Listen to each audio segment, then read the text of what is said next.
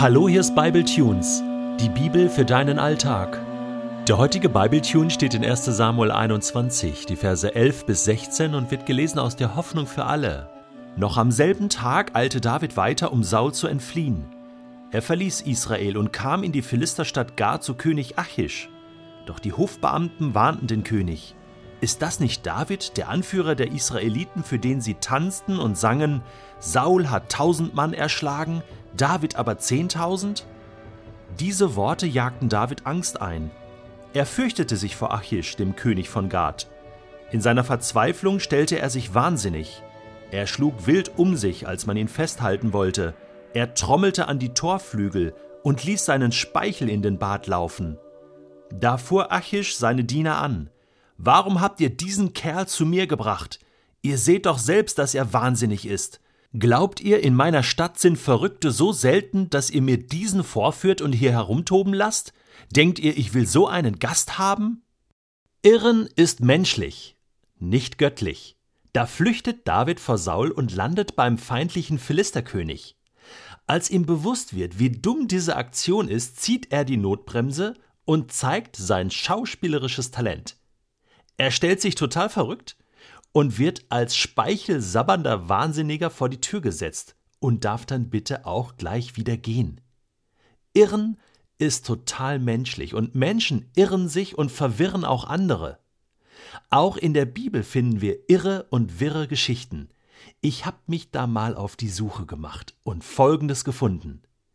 Da lebt ein Psychopath namens Lamech südlich von Eden und ist doch glatt der Meinung, seinen Frauen eine Freude zu machen, indem er ihnen seine selbstgerechte Liebe zum Sadismus und zur Gewalt erzählt und wundert sich dann, dass er später mit vielen Gleichgesinnten in der Sintflut baden geht. Da amüsiert sich Ham über seinen splitterfasernackten und rauschausschlafenden Vater Noah. Doch dann bekommt Ham vom verkaterten Vater die Hammelbeine langgezogen. Da meint der blinde Isaak doch tatsächlich, er redet mit Esau, weil er Fell ertastet und die Stimme errät. Doch es ist nicht Esau, den er segnet, sondern Jakob, die Sau. Da kämpft Schlitzohr Jakob eine ganze Nacht mit einem Gegner, dem er hoffnungslos unterlegen ist, und geht in der zwölften Runde K.O. und gesegnet zu Boden. Nicht jeder Mensch kann von sich behaupten, mit Gott gekämpft zu haben und seitdem glücklich durchs Leben zu humpeln. Da fischt die Tochter des Pharaos ein kleines Baby aus dem Nil und ahnt nicht, dass dieser Pimpf ein ganzes Volk aus Ägypten fischen wird. Da meint der Teufel doch tatsächlich, Hiob knickt bald ein, wenn er nur noch Gott statt Segen hat und unterschätzt, wie viel mehr Hiob seinen Erlöser liebt, statt Lebensglück. Da meint Salomo siegesgewiss, dass unter tausend Frauen eine ist, die passt, bevor er erkennen muss, dass die anderen zu viel sind an Last.